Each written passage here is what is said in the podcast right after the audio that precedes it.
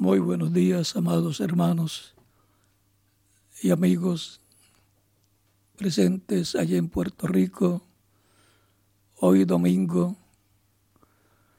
31 de enero del 2016 y todos los ministros y congregaciones en diferentes países. Que las bendiciones de Cristo, el ángel del pacto, sean con todos ustedes y nos abra las escrituras y el entendimiento para comprender las escrituras. En el nombre del Señor Jesucristo. Amén. Nos dice Apocalipsis capítulo 7 de la siguiente manera, hablándonos del ángel que viene con el sello del Dios vivo para llamar, juntar y sellar 144 mil hebreos, 12 mil de cada tribu. Y dice así, Apocalipsis capítulo 7, verso 1 en adelante. Después de esto vi a cuatro ángeles en pie sobre los cuatro ángulos de la tierra que detenían los cuatro vientos de la tierra para que no soplase viento alguno sobre la tierra, ni sobre el mar, ni sobre ningún árbol. Vi también a otro ángel que subía de donde nace el sol y tenía el sello del Dios vivo. Y clamó a gran voz a los cuatro ángeles a quienes se les había dado el poder de hacer daño a la tierra y al mar, diciendo, no hagáis daño a la tierra ni al mar, ni a los árboles, hasta que hayamos sellado en sus frentes a los siervos de nuestro Dios. Y oí el número de los sellados, ciento cuarenta y cuatro mil sellados de todas las tribus de los hijos de Israel. De la tribu de Judá doce mil sellados, de la tribu de Rubén doce mil sellados, de la tribu de Gad doce mil sellados, de la tribu de Azer doce mil sellados, de la tribu de Neftali doce mil sellados, de la tribu de Manasés doce mil sellados, de la tribu de Simeón doce mil sellados, de la tribu de Leví doce mil sellados, de la tribu de Isaacar doce mil sellados, de la tribu de Zebulón doce mil sellados, de la tribu de José doce mil sellados, de la tribu de Benjamín doce mil sellados. Después de esto miré, y aquí una gran multitud, la cual nadie podía contar, de todas las naciones, tribus y lenguas, de todas las naciones, tribus, pueblos y lenguas, que estaban delante del trono y en la presencia del Cordero, vestidos de ropas blancas y con palmas en las manos. Y clamaban a gran voz diciendo, la salvación pertenece a nuestro Dios que está sentado en el trono y el Cordero. Y todos los ángeles estaban en pie alrededor del trono y de los ancianos y de los cuatro seres vivientes y se postraron sobre sus rostros delante del trono y adoraron a Dios, diciendo, Amén. La bendición y la gloria y la sabiduría y la acción de gracias y la honra y el poder y la fortaleza sean a nuestro Dios por los siglos de los siglos. Amén. Entonces uno de los ancianos habló diciéndome, estos que están vestidos de ropas blancas, ¿quiénes son y de, y de dónde han venido? Yo le dije, Señor, yo le dije, Señor, tú lo sabes.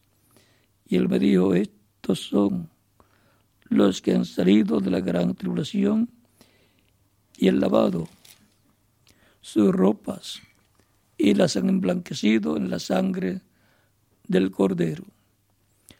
Por esto están delante del trono de Dios y le sirven día y noche en su templo y el que está sentado en el trono, y el que está sentado sobre el trono, extenderá su tabernáculo sobre ellos.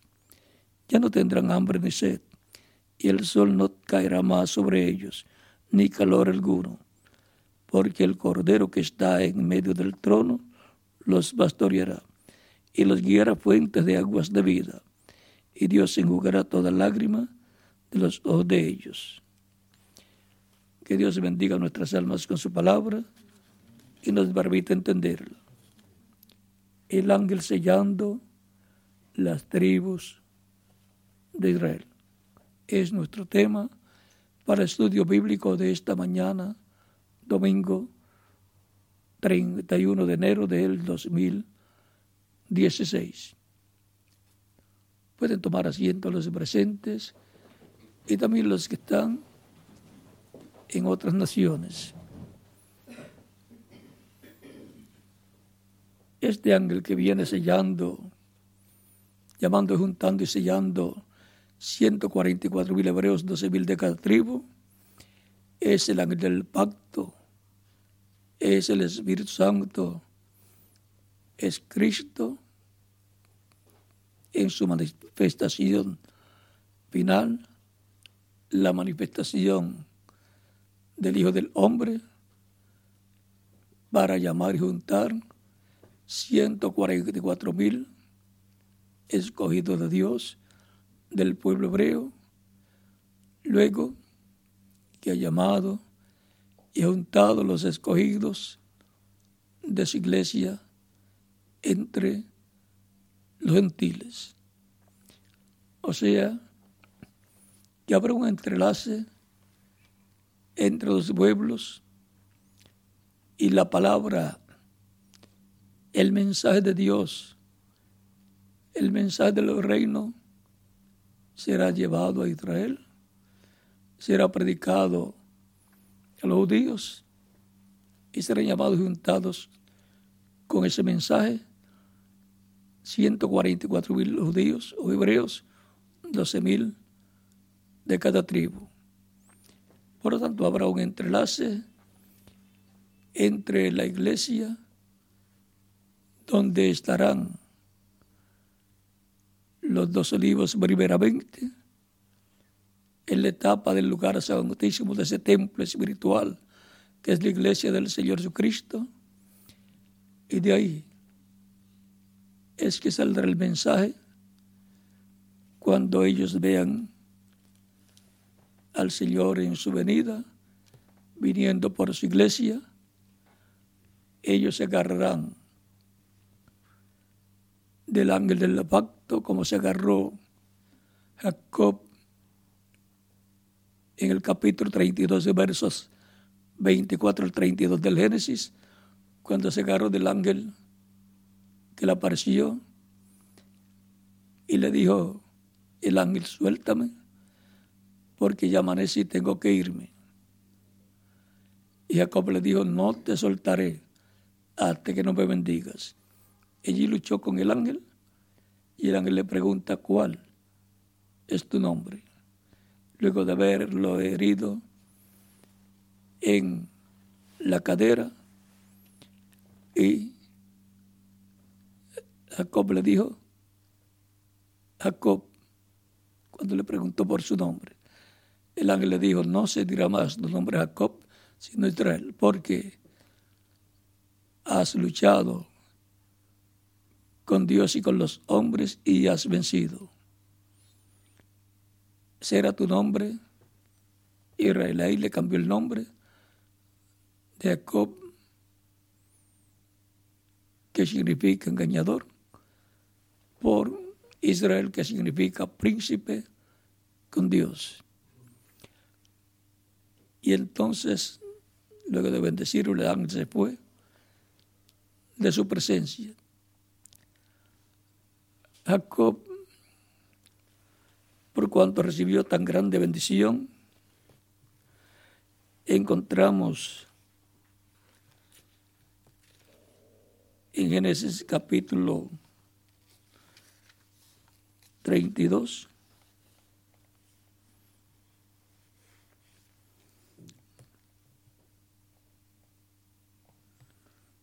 También Jacob quiso conocer el nombre del ángel con el cual luchó.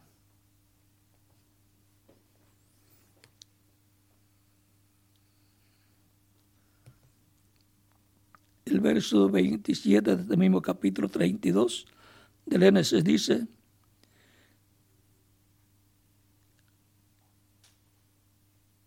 y dijo, y cuando el varón vio que no podía con él, verso 24 para que tengan el cuadro claro. Así se quedó Jacob solo y luchó con él un varón hasta que rayaba el alba. Cuando el varón vio que no podía con él, tocó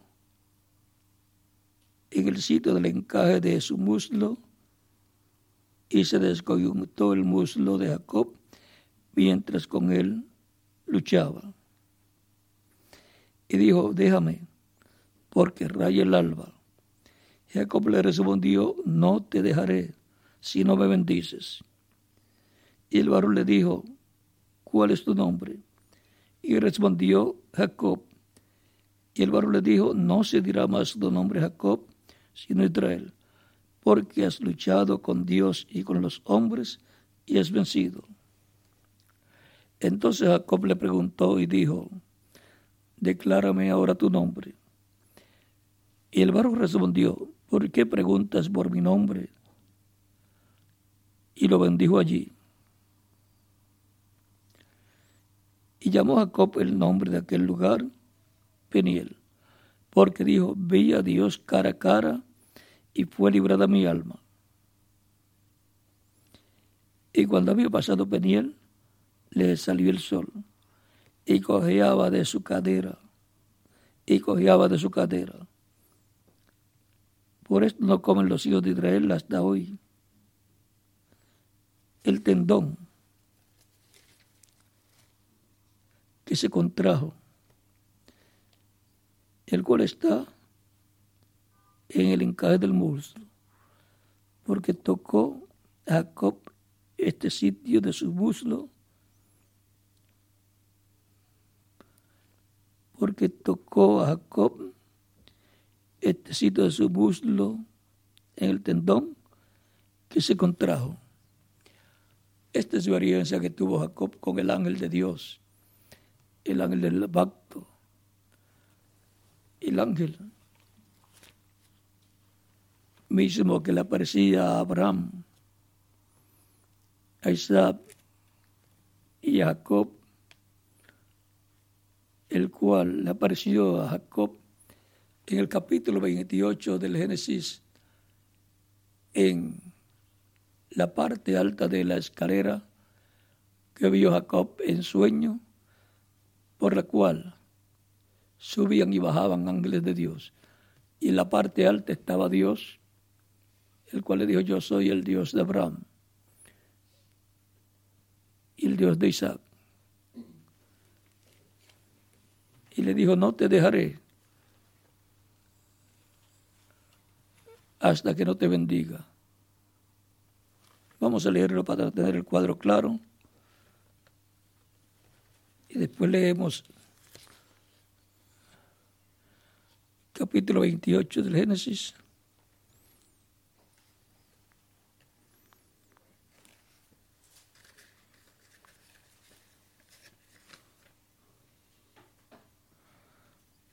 Fue en Betel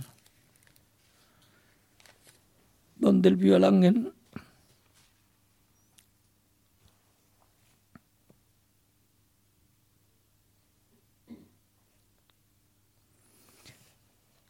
capítulo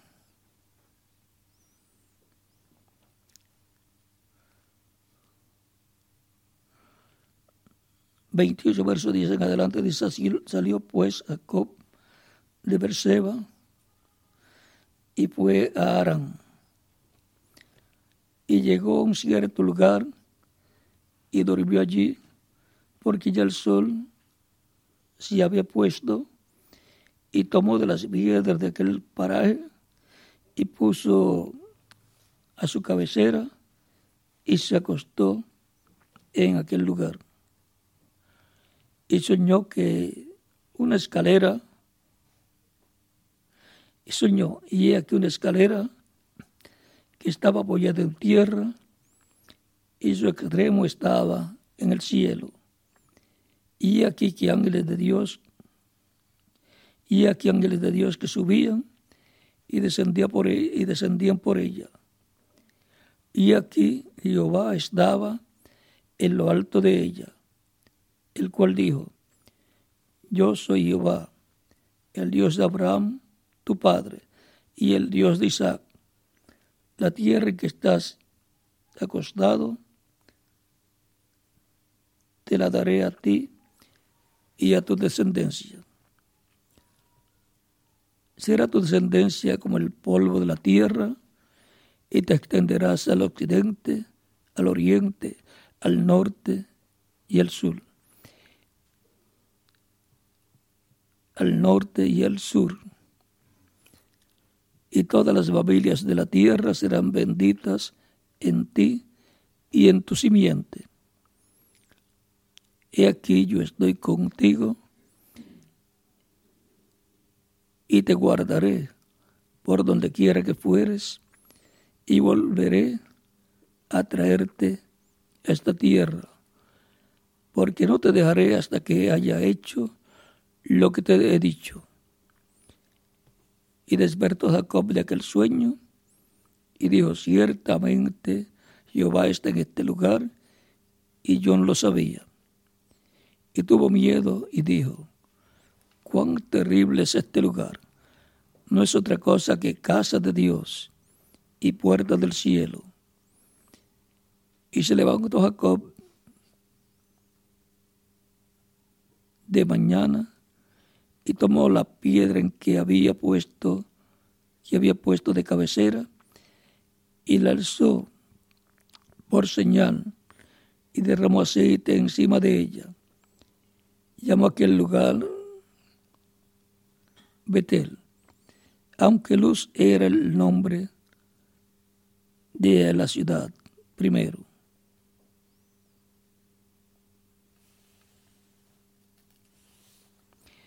E hizo Jacob voto diciendo, si fuere conmigo, si fuere Dios conmigo, y me guardare en este viaje en que voy, y me dejare, y me diere pan para comer, y vestido para vestir, y volviera en paz a casa de mi padre, Jehová será mi Dios. Y esta piedra que he puesto por señal será casa de Dios. Y de todas los que me diere, el diezmo apartaré para ti. Esa fue la experiencia de Jacob cuando estuvo en Betel. Encontramos ahí esa escalera por donde bajaban, subían y bajaban ángeles de Dios, a lo cual hace referencia Cristo en San Juan capítulo 1.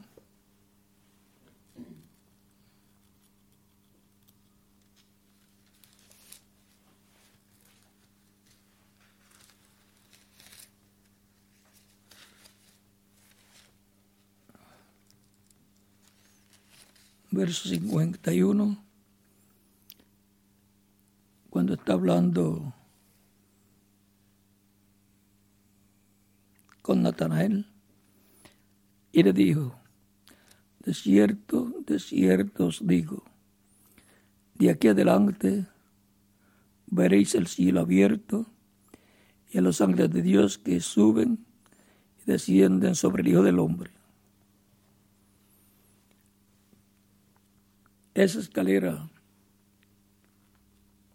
con esos ángeles subiendo y bajando es la iglesia del Señor Jesucristo, por donde suben y bajan los mensajeros de las diferentes etapas de la iglesia con el grupo de creyentes en Cristo. Por eso es casa de Dios y la iglesia es la casa de Dios bajo el nuevo pacto. Como dice San Pablo a Timoteo,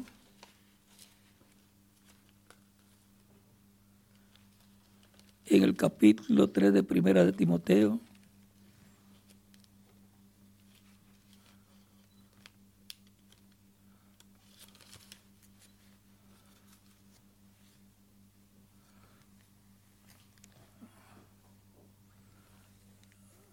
verso 15,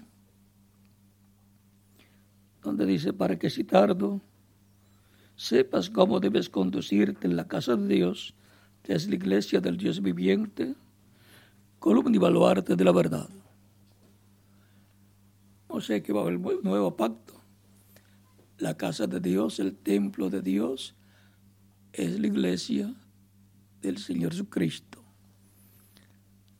Y es de ahí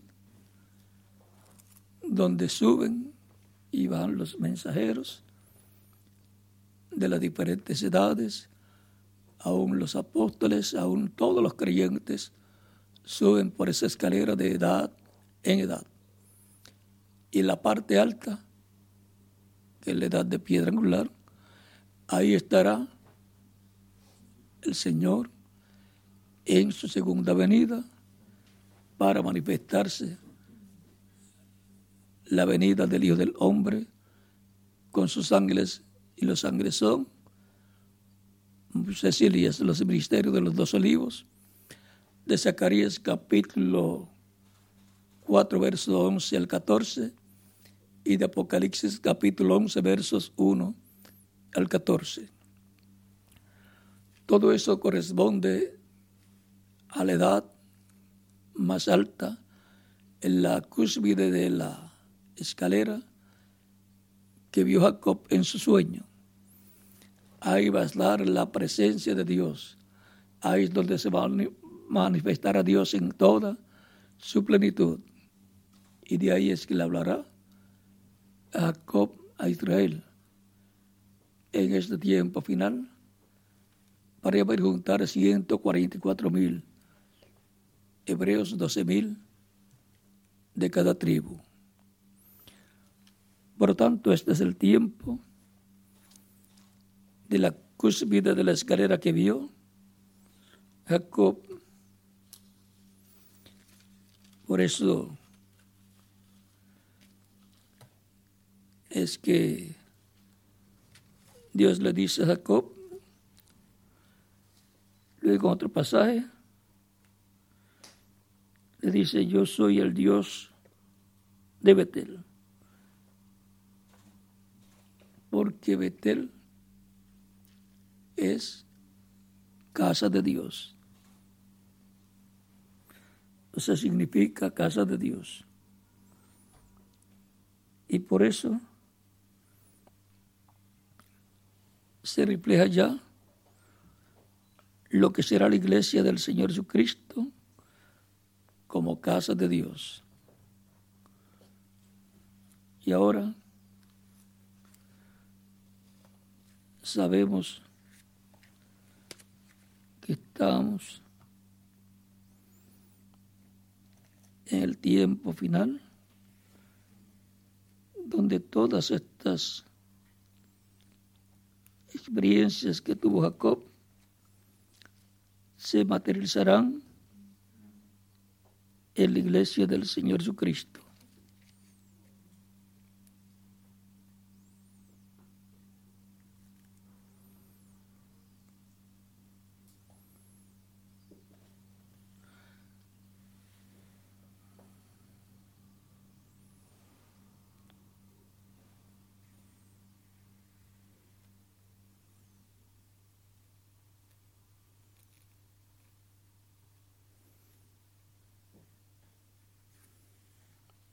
Vamos a ver cómo dice aquí.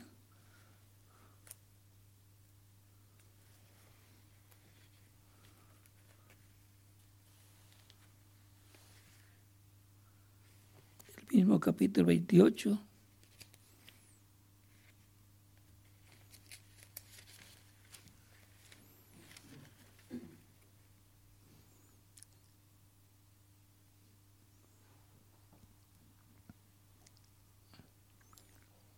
28, verso 12 al 13 dice, y soñó, y aquí que una escalera que estaba apoyada en tierra, y su extremo tocaba el cielo, y aquí ángeles de Dios que subían y descendían por, descendían por ella. Y aquí Jehová estaba en lo alto de ella. Y le dijo, yo soy Jehová, el Dios de Abraham, tu padre, y el Dios de Isaac. La tierra en que estás acostado, te la daré a ti y a tu descendencia. Luego que tuvo la experiencia, Jacob dijo, tuvo miedo.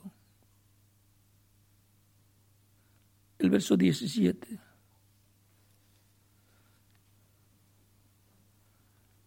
16, 17, y despertó Jacob de su sueño y dijo, ciertamente Jehová está en este lugar y yo no lo sabía.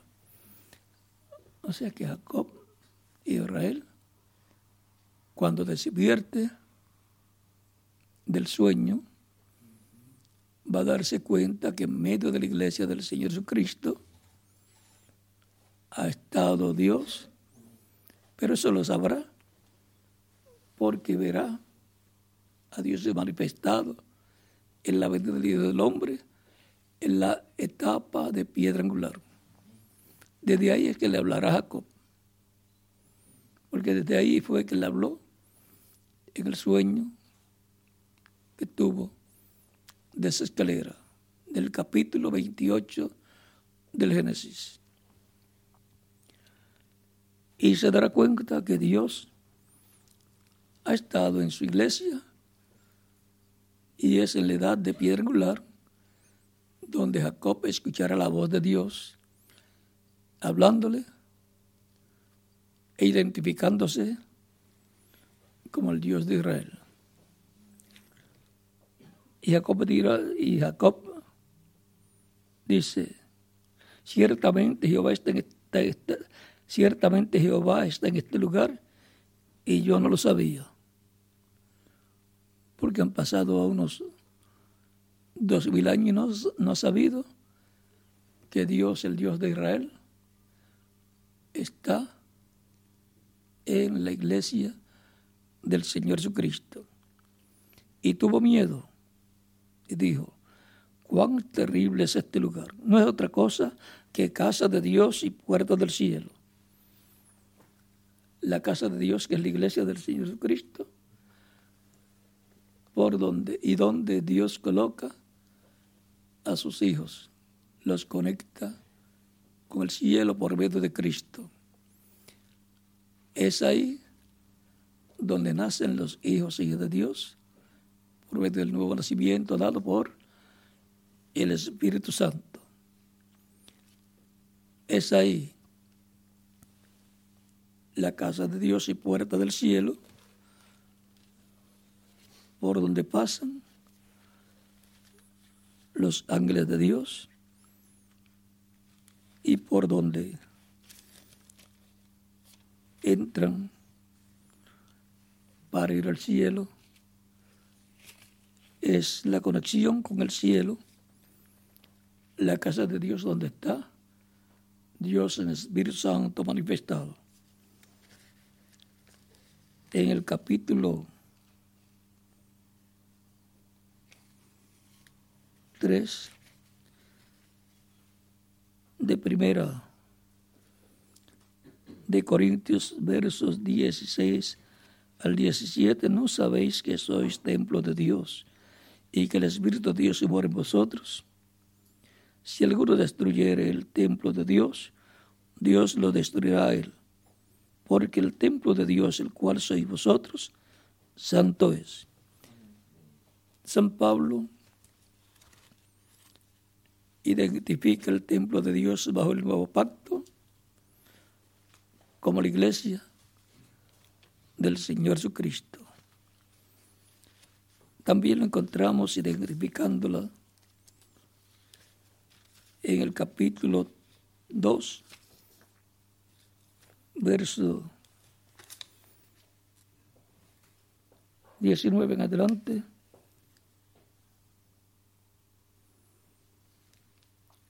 Hasta el 22 de Efesios. Así que ya no sois extranjeros ni advenedizos, sino conciudadanos de los santos y miembros de la familia de Dios, edificados sobre el fundamento de los apóstoles y profetas, siendo la principal piedra del ángulo Jesucristo mismo, en quien todo el edificio bien coordinado va creciendo para ser un templo santo en el Señor, en quien vosotros también sois juntamente edificados para morada de Dios en el Espíritu. Así como Dios está edificando un templo, templo espiritual que es su iglesia, está también edificando a cada creyente en Cristo como individuo, como templo humano, como templo espiritual, templo de Dios donde mora el Espíritu de Dios.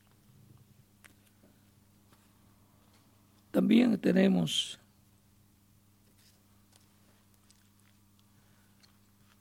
en Hebreos, capítulo 3, otra identificación grande de la Biblia sobre lo que es para Dios la iglesia del Señor Jesucristo.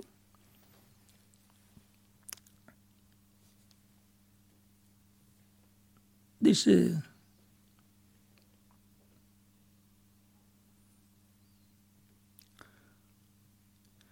capítulo 13, verso 5 al 6 de Hebreos dice, y Moisés a la verdad fue fiel en toda la casa de Dios, como siervo, para testimonio de lo que se iba a decir. Pero Cristo como hijo sobre su casa, la cual somos nosotros la cual casa somos nosotros si retenemos firme hasta el fin la confianza y el gloriarnos en la esperanza. O sea, ahí muestra que la casa de Dios, la familia de Dios, es la iglesia del Señor Jesucristo. Son descendientes de Dios por lo cual reciben el Espíritu de Dios, que es lo que Dios estaba prometido para producir el nuevo nacimiento de los creyentes. Como lo dijo a Nicodemo, de cierto, de cierto te digo, que el que no nazca de nuevo no puede ver el reino de Dios. Nicodemo no comprendió y creyó que era nacer literalmente de nuevo. Y Cristo le dice, de cierto, de cierto te digo, que que no nazca del agua, o sea, del Evangelio, y del Espíritu no puede entrar al reino de Dios. No puede entrar al reino de Dios para formar parte del reino de Dios, de la iglesia del Señor Jesucristo, en quien el reino está en la esfera espiritual. Y en Filipenses capítulo 3, nos dice en el verso 20-21, más nuestra ciudadanía está en los cielos.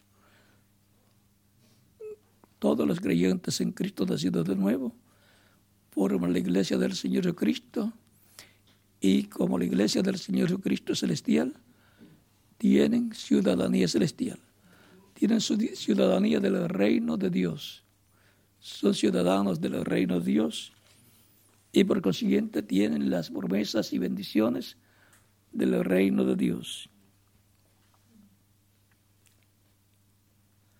Mas nuestra ciudadanía está en los cielos, de donde también esperamos al Salvador, al Señor Jesucristo, el cual transformará el cuerpo de la humillación nuestra para que sea semejante al cuerpo de la gloria suya, con el poder con el cual con el poder con el cual puede también sujetar a sí mismo todas las cosas.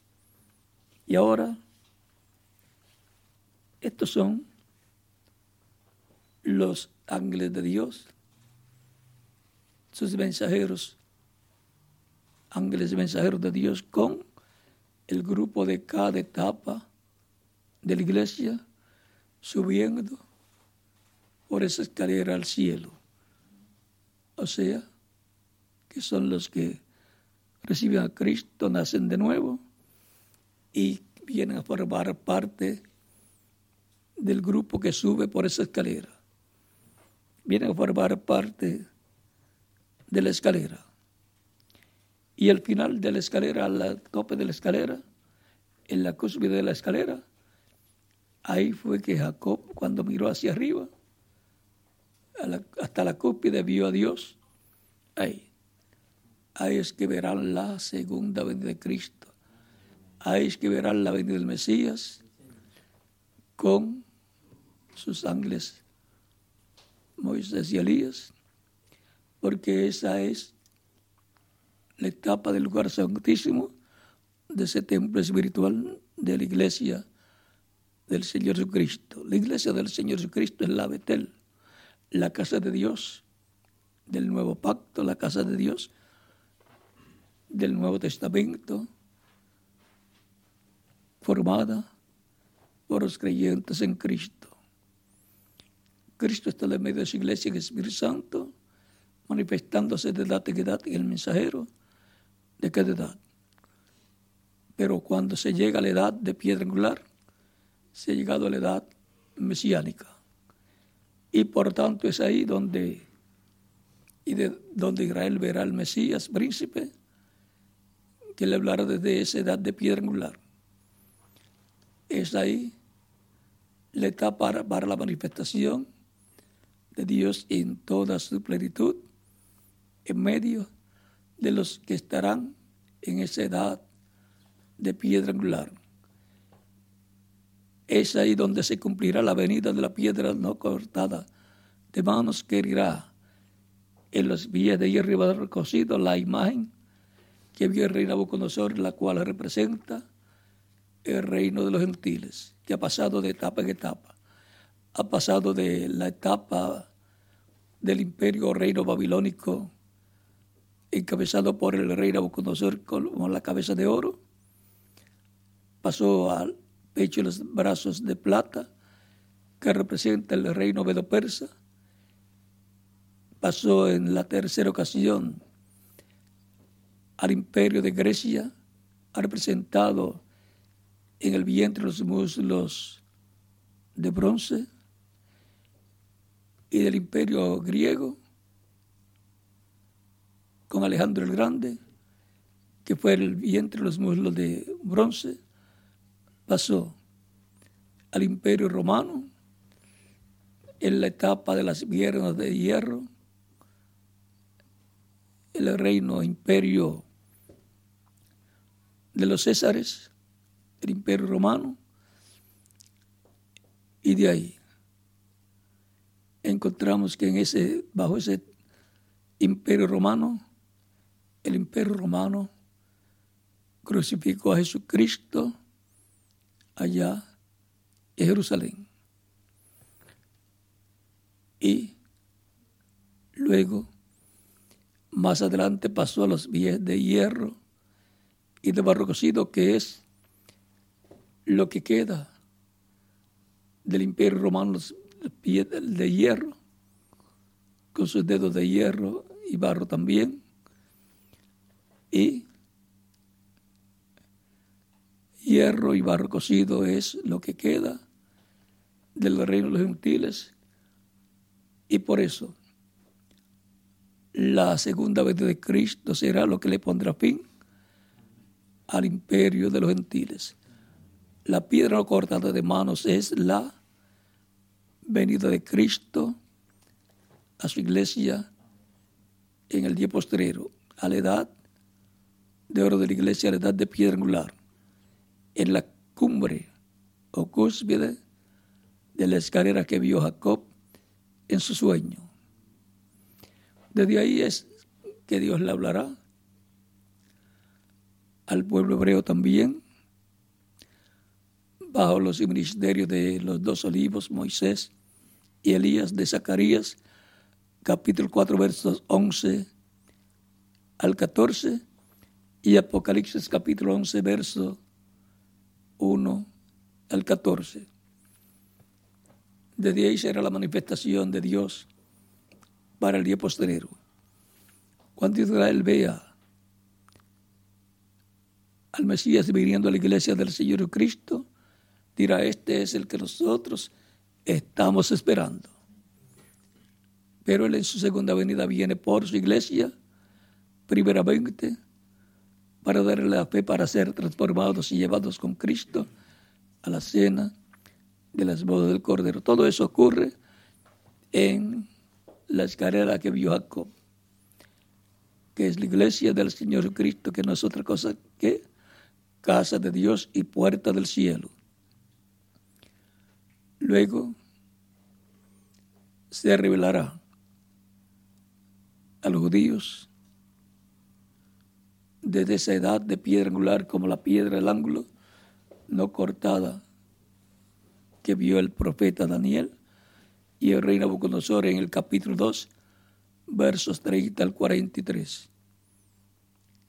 Por tanto, estando nosotros ya fuera de las siete edades de la iglesia, estando nosotros en la etapa de piedra angular, la edad de oro de la iglesia, la edad del lugar santísimo, de este templo espiritual que es la iglesia del Señor Jesucristo, representada en la escalera que vio Jacob.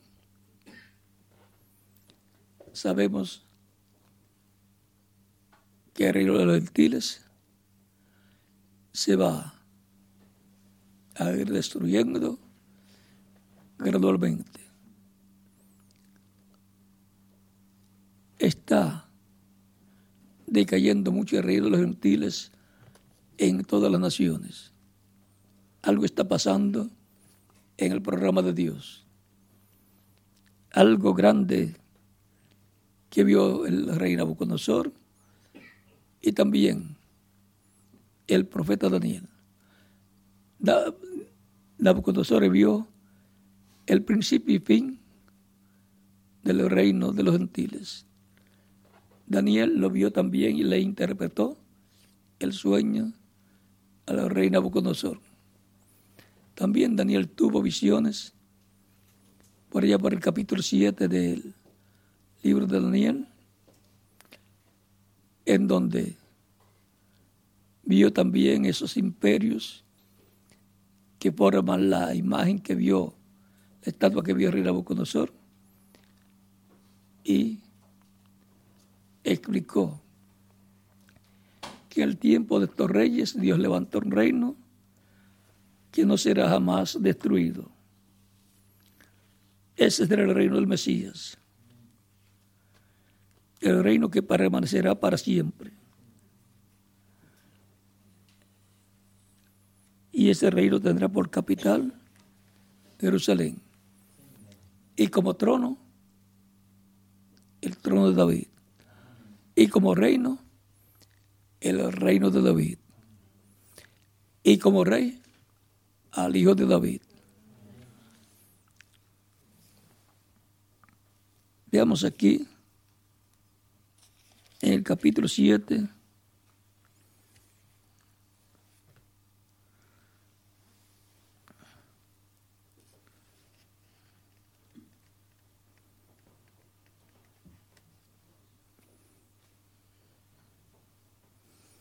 el capítulo 7 de Daniel,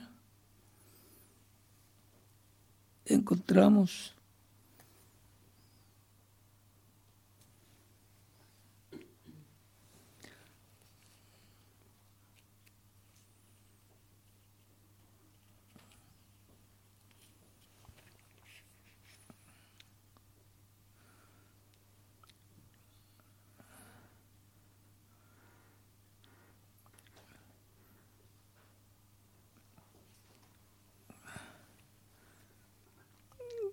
capítulo 7 de Daniel.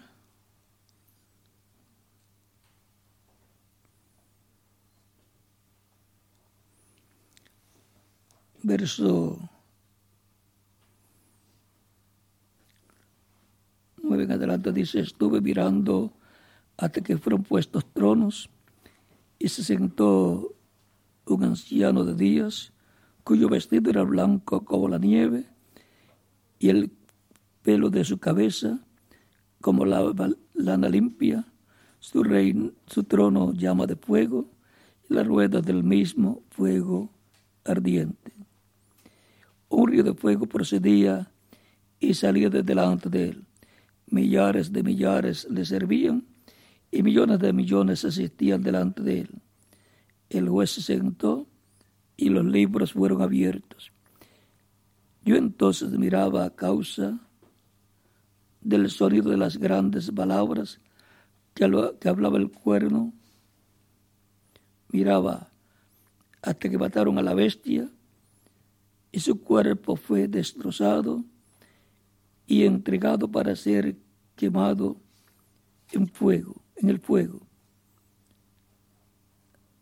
Habían también quitado a las otras bestias su dominio, pero les había sido prolongada la vida hasta cierto tiempo. Estas son las etapas del reino de los gentiles, que llega a su final en los pies de hierro y de barro cocido. Yo miraba en la visión de la noche, y aquí con las nubes del cielo bien venía uno como un hijo de hombre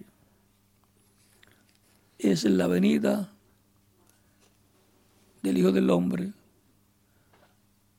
de San Mateo capítulo 24 verso 27 en adelante, como el relámpago que sale del oyente y se muestra en el occidente, así será la venida del Hijo del Hombre.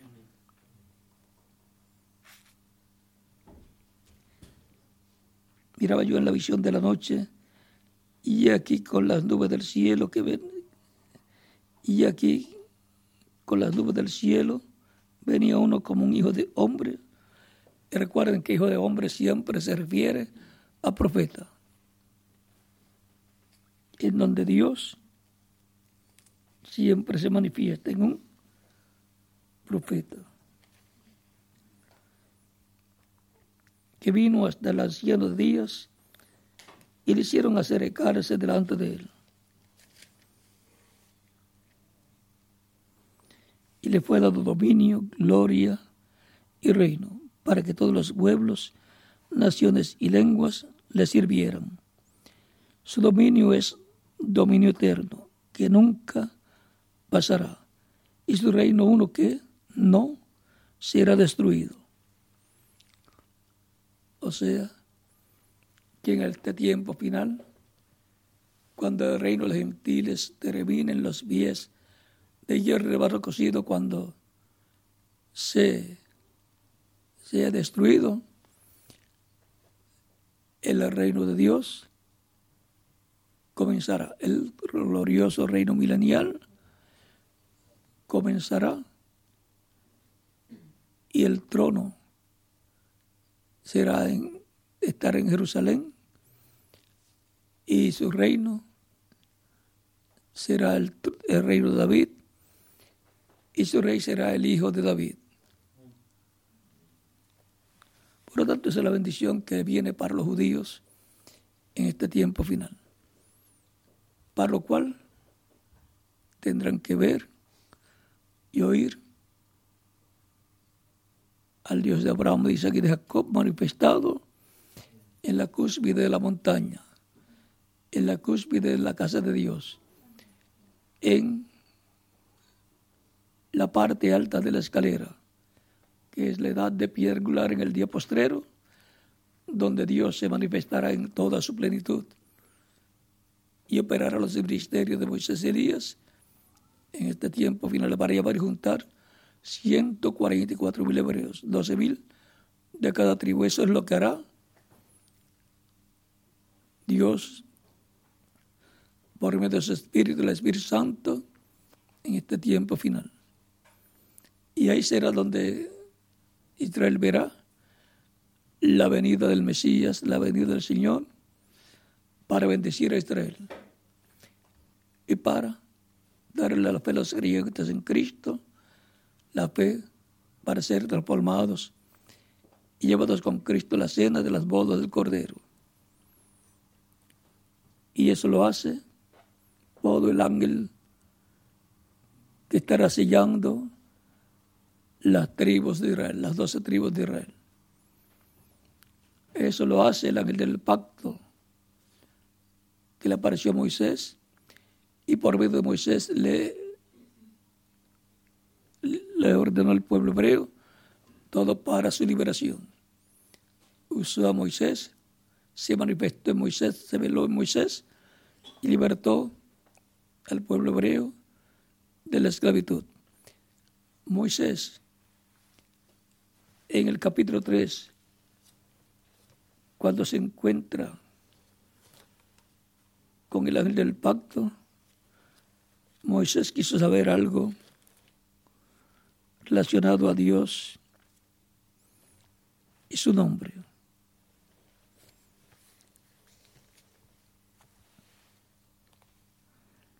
Capítulo 3 del Éxodo.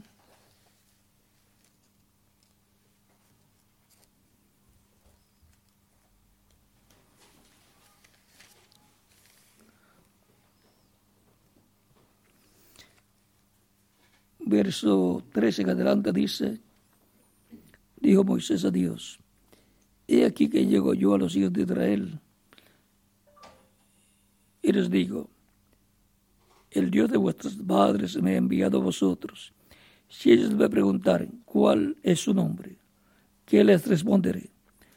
Respondió Dios a Moisés, yo soy el que soy. Y dijo, y dijo así dirás a los hijos de Israel, yo soy me envió a vosotros. Además dijo Dios a Moisés, así dirás a los hijos de Israel, Jehová, el Dios de vuestros padres, el Dios de Abraham, de Isaac y de Jacob, me ha enviado vosotros. Este es mi nombre para siempre. Este es mi, mi memorial por todos los siglos.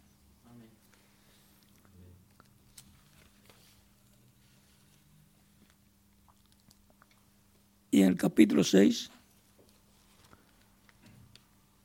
también nos habla, le habla Dios a Moisés y le dice, Jehová respondió a Moisés, ahora verás lo que yo haré a Faraón, porque con mano fuerte los dejará ir y con mano fuerte los echará de su tierra. Habló todavía Dios a Moisés y le dijo, yo soy Jehová. Y apareció Abraham, a Isaac y a Jacob como Dios omnipotente. Mas en mi nombre Jehová no me di a conocer a ellos.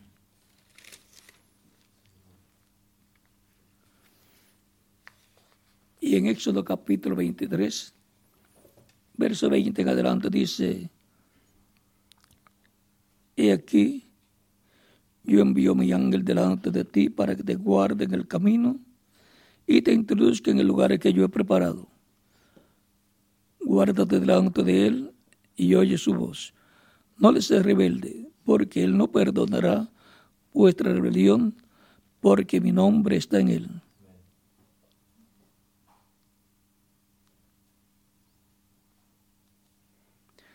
Pero si en verdad oyeres mi voz, pero si en verdad oyeres su voz, hicieres todo lo que yo te dijere, seré enemigo de tus enemigos y afligiré a los que te afligieren, porque mi ángel irá delante de ti y te llevará a tierra del amorreo, del eteo, del epereseo, del cananeo, del ebeo y del jebuseo, a los lugares a los cuales yo haré destruir y no te inclinarás a sus dioses, ni los servirás, ni harás con ellos como hacen, como ellos hacen. ni harás con ellos como ellos hacen. Antes los destruirás del todo y, quebrar, y quebrarás totalmente sus estatuas. Mas Jehová vuestro Dios, más a Jehová vuestro Dios serviréis, y él bendecirá tu pan y tus aguas. Yo quitaré toda enfermedad de medio de ti. Esas son bendiciones para Israel. Al hacer como Dios dice, y al seguir al ángel del pacto, que es Dios en su cuerpo angelical, manifestándose como columna de fuego en diferentes ocasiones y en otras ocasiones apareciendo como un hombre de otra dimensión, un ángel de otra dimensión. Por ejemplo, tenemos el caso de Josué. En el caso de Josué, el ángel del pacto, vean cómo le apareció en el capítulo 5.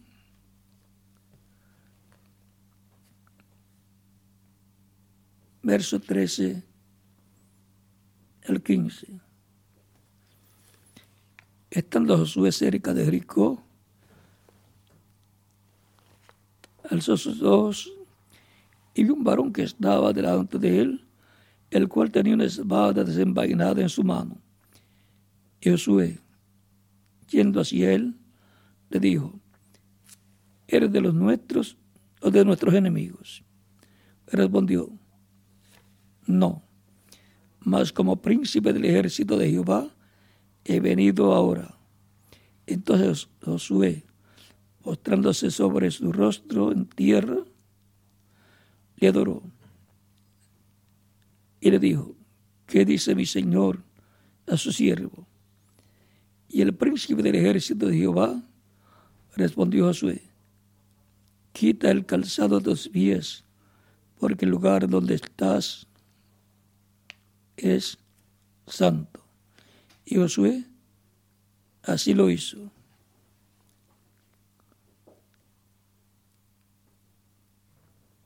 Aquí el ángel del pacto le aparece como príncipe del ejército de Jehová de los ejércitos.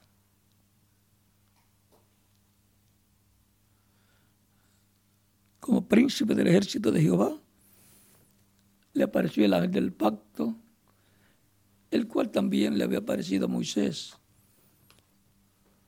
En otra ocasión, de espalda, y Moisés vio la espalda como la espalda de un varón, la espalda de un varón. Cuando pasó Dios en el ángel del pacto, recuerden que el ángel del pacto es el cuerpo angelical de Dios, es la imagen del Dios viviente, es la teofanía de Dios como todo ser humano también, tiene su teofanía, o sea, su cuerpo espiritual. El espíritu de la persona es un cuerpo, pero de otra dimensión. Así el Espíritu de Dios, el Espíritu Santo, es un cuerpo angelical de otra dimensión. Puede aparecer en forma de luz o puede aparecer en forma de un ángel, de un hombre de otra dimensión. Este es nada menos que el ángel del pacto, el príncipe de los ejércitos celestiales. Es por medio del cual Dios creó todas las cosas, es el verbo. Que con Dios y era Dios. Y es el verbo que en su primera venida se hizo carne en la persona de Jesús. Es Jesús, el portador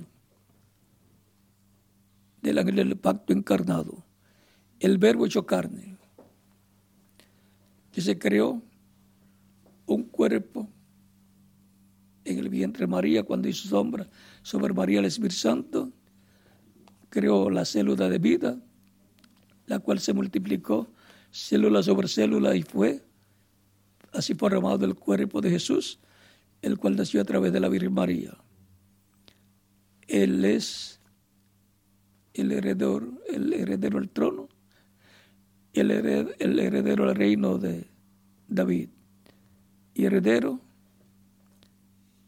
de todo el territorio de Israel. Es nada menos que el Mesías príncipe en su primera venida. Y en su segunda venida vendrá a establecer el reino. Encontraremos en la cúspide de la escalera, en la edad de piedra angular. En el día posterior, ahí será la manifestación plena del ángel del pacto. El ángel que ya habrá juntar y sellará 144 en hebreos, pero antes completará su iglesia en este tiempo final en medio de la cual se manifestará. Se manifestará en su venida como león de la tribu de Judá, como rey de reyes y señor de señores, en su reclamo vendrá con la llave de David para establecer el reino de Dios en la tierra, en medio de los judíos. Territorio de los judíos será el Distrito Federal del Reino del Mesías. Jerusalén será la capital, no solamente de Israel, sino del mundo entero. Y todo Israel, todo el territorio de Israel, será el Distrito Federal del Reino Mundial del Mesías. Ahí estará la bendición grande para los judíos. Ahí será que los judíos recibirán la paz imperecedera la paz que el Mesías dará conforme a Isaías capítulo 9. Para que venga la paz, tiene que venir el príncipe de paz, que es el Mesías príncipe, a los hebreos. Fuera de eso, Israel no tendrá paz permanente. Por lo tanto, la única esperanza que tiene Israel es la venida del Mesías. No hay otra esperanza para Israel. Para lo cual, primero verán a Elías viniendo, proclamando la paz imperecedera, preparando el pueblo para la venida del Mesías y conoceremos a Elías porque vendrá hablando la paz permanente para Israel. Y vendrá el ministerio de Moisés también. Por tanto, habrá un profeta como Elías y un profeta como Moisés. Y luego veremos al Mesías en su venida. Todo ese es el misterio para el tiempo final, para la iglesia del Señor Jesucristo y para el pueblo hebreo. Porque ambos pueblos están esperando la venida del Mesías, están esperando la venida de Moisés y están esperando la venida de Elías. Por lo tanto, estamos en el tiempo final para los creyentes en Cristo, la iglesia del Señor Jesucristo, la era mesiánica comenzó hace tiempo.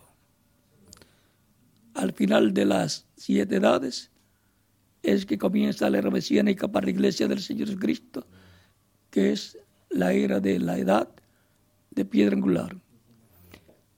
Para los judíos comenzará esa era mesiánica cuando lo vean, lo vean en la era mesiánica en medio de la iglesia del Señor Jesucristo y para los judíos habrá tres años y medio de ministerio del Espíritu Santo por medio de los operando los ministerios de los dos olivos, dos ministerios de Moisés y Elías. y habrá intervención divina de los arcángeles Miguel y Gabriel con sus ejércitos en favor del pueblo hebreo. Ahí estará la defensa para los judíos.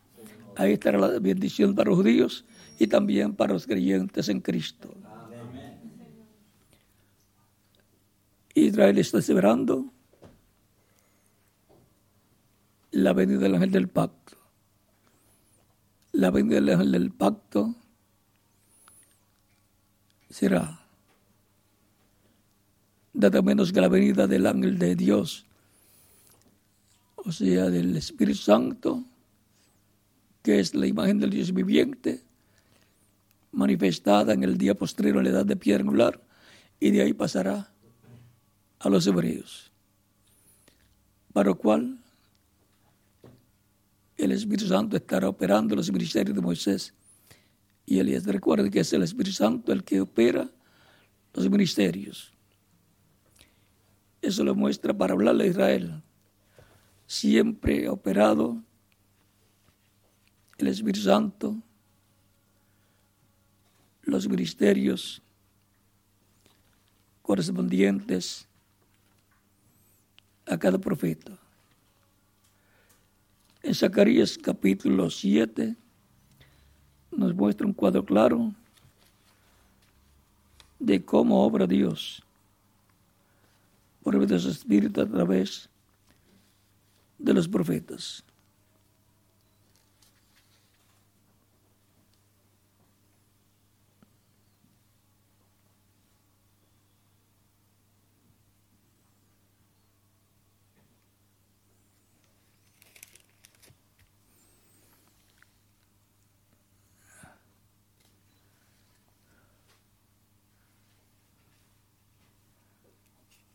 Vamos a leer capítulo 7,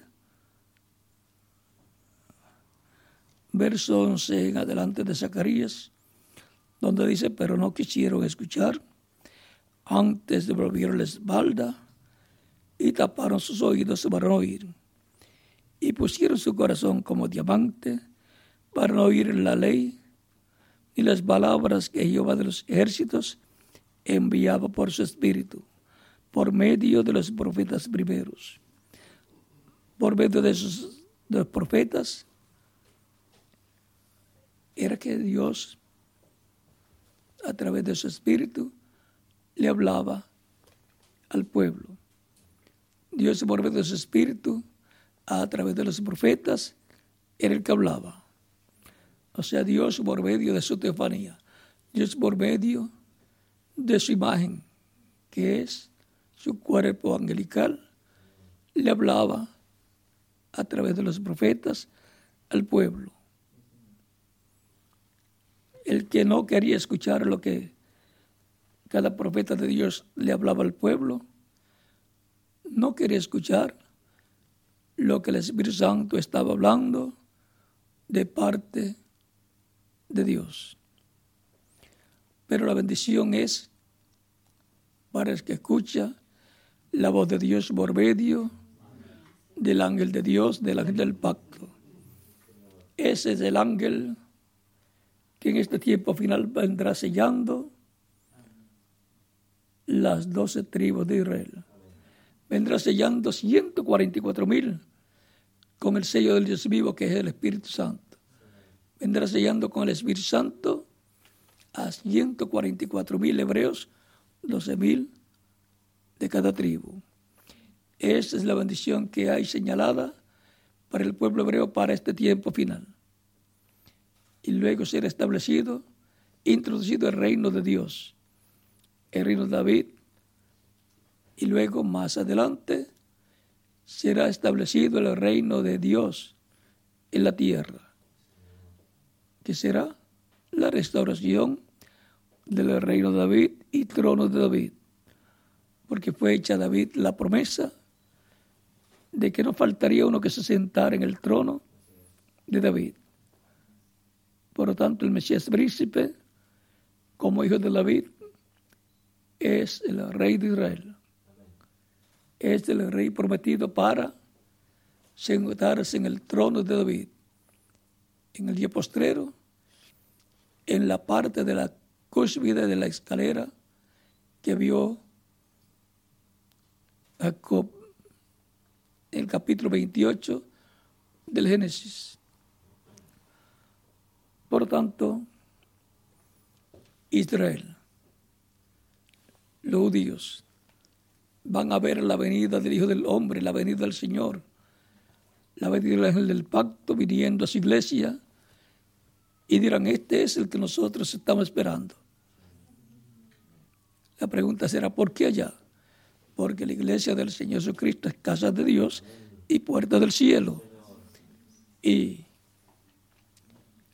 con la muerte de Cristo, la semana número 70, que es la semana mesiánica, se detuvo para judíos y entraron los gentiles. El cristianismo entró y al completarse en la iglesia del Señor Jesucristo, el grupo de los hijos e hijas de Dios,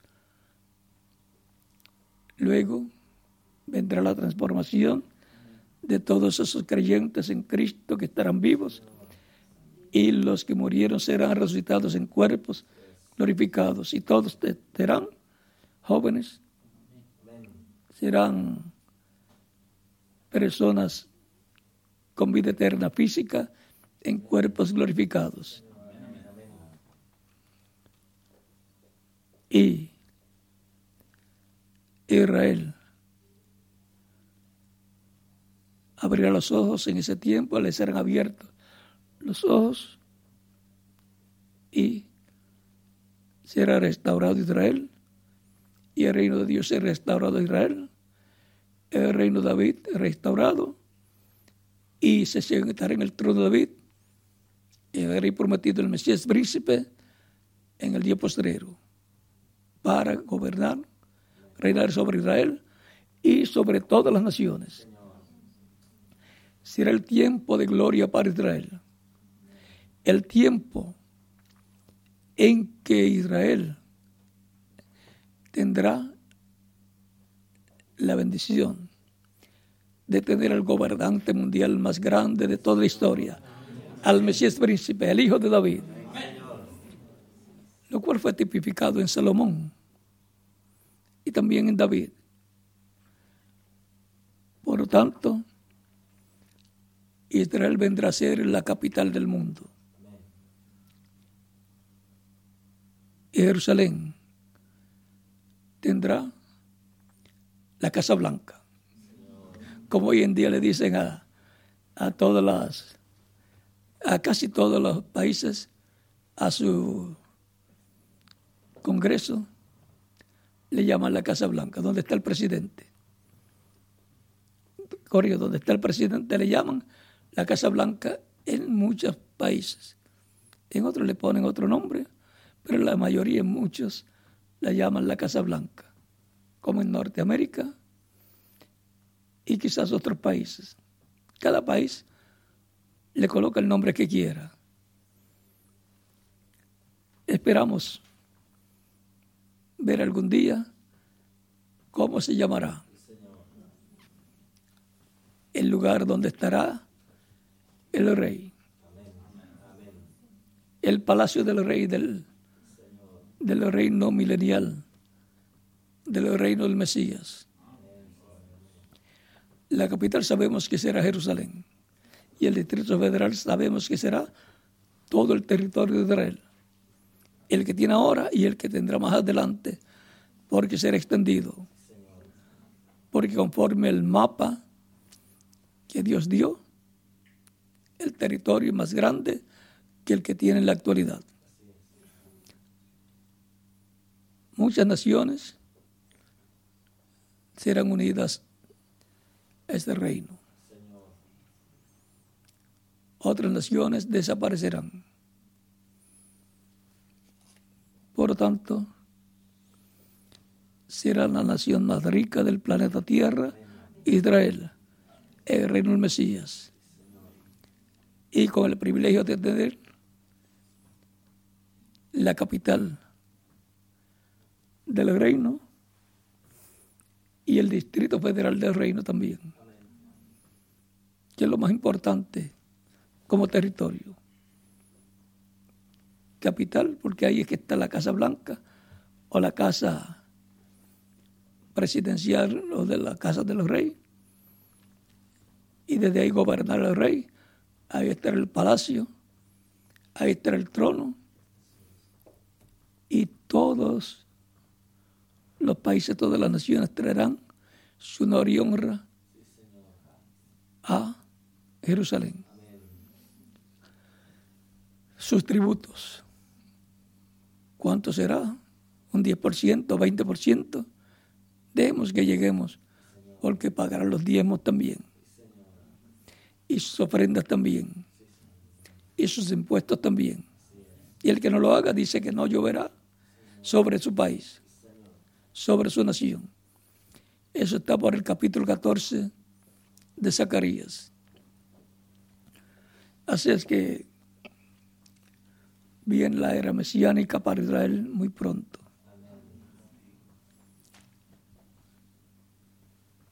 Cuando Israel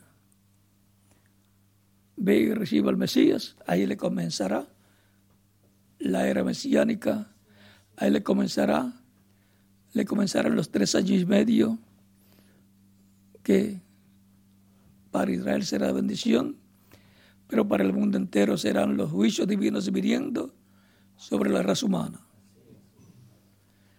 Será el día de venganza del Dios nuestro. Y será el tiempo de apertura para Jacob.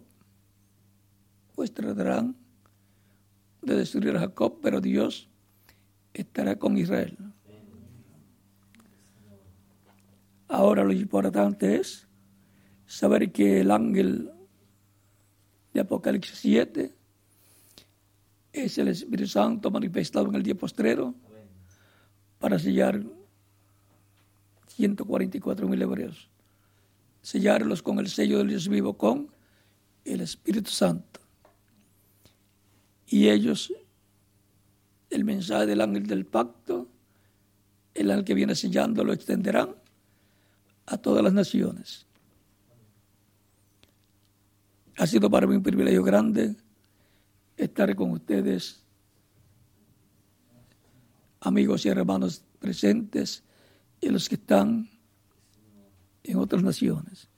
Si hay una persona que todavía no ha recibido a Cristo como Salvador, lo puede hacer en estos momentos y estaremos orando por usted, para que Cristo le reciba en su reino, le perdone y con su sangre le limpie de todo pecado y lo bautice con Espíritu Santo y fuego y produce con usted el nuevo nacimiento, para lo cual puede pasar al frente, ahí donde usted se encuentra, en la iglesia o auditorio donde se encuentre, puede pasar al frente para que quede incluido en la oración que estaremos haciendo. Ustedes allá en Puerto Rico, ustedes allá en Venezuela, ustedes allá en el Perú, ustedes allá en Ecuador, ustedes allá en Argentina, ustedes allá en Uruguay, ustedes allá en Paraguay, ustedes allá en Bolivia, ustedes allá en México, ustedes allá en Nicaragua, ustedes allá en Honduras, ustedes allá en El Salvador, ustedes allá en Panamá, ustedes allá en Guatemala, ustedes allá en Norteamérica, ustedes allá en Costa Rica, y en las demás naciones pueden continuar viniendo los pies de Cristo para que Cristo les reciba su reino y pronto complete su iglesia y se torne a los judíos.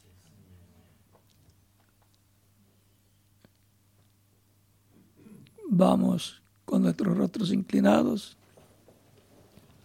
puestos todos de pie, para hacer la oración para todos los que están viniendo los pies de Cristo nuestro Salvador. Los niños de 10 años en adelante también pueden venir los pies de Cristo para que Cristo les reciba en su reino. Oremos. Padre nuestro que estás en los cielos, vengo a ti con todas estas personas que están recibiendo a Cristo como Salvador. Recíbeles en tu reino, te lo ruego en el nombre del Señor Jesucristo. Y ahora todos repitan conmigo esta oración. Señor Jesucristo, escuché la predicación de tu evangelio y nació tu fe en mi corazón. Creo en ti con toda mi alma. Creo en tu primera venida y creo, Señor, de todo corazón en tu nombre, como el único nombre en el cual podemos ser salvos. Creo en tu muerte en la cruz del Calvario como el sacrificio de expiación por nuestros pecados. Reconozco que soy pecador y necesito un Salvador. Doy testimonio público de mi fe en ti y de tu fe en mí y te recibo como mi único y suficiente Salvador. Te ruego perdones mis pecados y con tu sangre me limpias de todo pecado y me bautices con Espíritu Santo y fuego y produzcas en mí el nuevo nacimiento. Quiero nacer de nuevo. Quiero entrar a tu reino. Quiero vivir eternamente contigo en tu reino. Haz una realidad en mí la salvación que ganaste para mí en la cruz del Calvario. Te lo ruego en el nombre tuyo, en tu nombre glorioso, Señor Jesucristo. Amén y amén. Y ahora preguntaron los que han venido a los pies de Cristo en esta ocasión, ¿cuándo me pueden bautizar? Por cuanto ustedes han creído en Cristo de todo corazón, bien pueden ser bautizados y que Cristo les bautice con Espíritu Santo y fuego y produzca en ustedes el nuevo nacimiento. El bautismo en agua no quita los pecados, es la sangre de Cristo la que nos limpia de todo pecado. Cuando la persona recibe a Cristo como Salvador, muere el mundo. Cuando el ministro supera las aguas bautismales, tipológicamente está siendo sepultado. Y cuando es levantado de las aguas bautismales, está resucitando a una nueva vida, a la vida eterna con Cristo en su reino eterno. Por lo tanto, bien pueden ser bautizados y que Cristo les bautice con Espíritu Santo y fuego y produzcan ustedes el nuevo nacimiento. Y nos continuaremos viendo eternamente en el reino de Cristo, nuestro Salvador.